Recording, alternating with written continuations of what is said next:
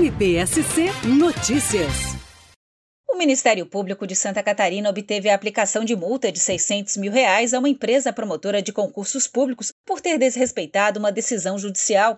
Os sócios da empresa deixaram de dar publicidade à proibição de contratar com o poder público, conforme determinava uma decisão liminar, e constituíram nova empresa para voltar à atividade. O pedido de aplicação de multa foi feito pela Promotoria de Justiça da Comarca de Santa Cecília, como explica o promotor de justiça Otávio Augusto Benec Aranha Alves.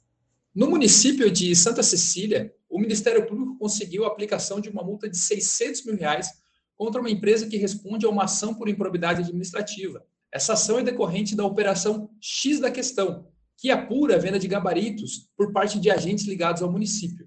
Essa empresa envolvida nas ilegalidades deveria colocar em seu site um banner que informasse a proibição de contratar com o poder público, sob pena de aplicação de multa diária de R$ mil reais.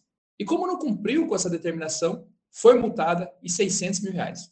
Além disso, como os antigos sócios criaram novas empresas para se esquivarem da proibição de contratar com o poder público, a pedido do Ministério Público, o juízo determinou que a proibição recaia também sobre qualquer empresa que já tenha sido ou venha a ser criada pelos sócios. Assim, na prática, seja a empresa investigada, seja qualquer outra relacionada aos investigados, não pode mais contratar com órgãos públicos. MPSC Notícias, com informações do Ministério Público de Santa Catarina.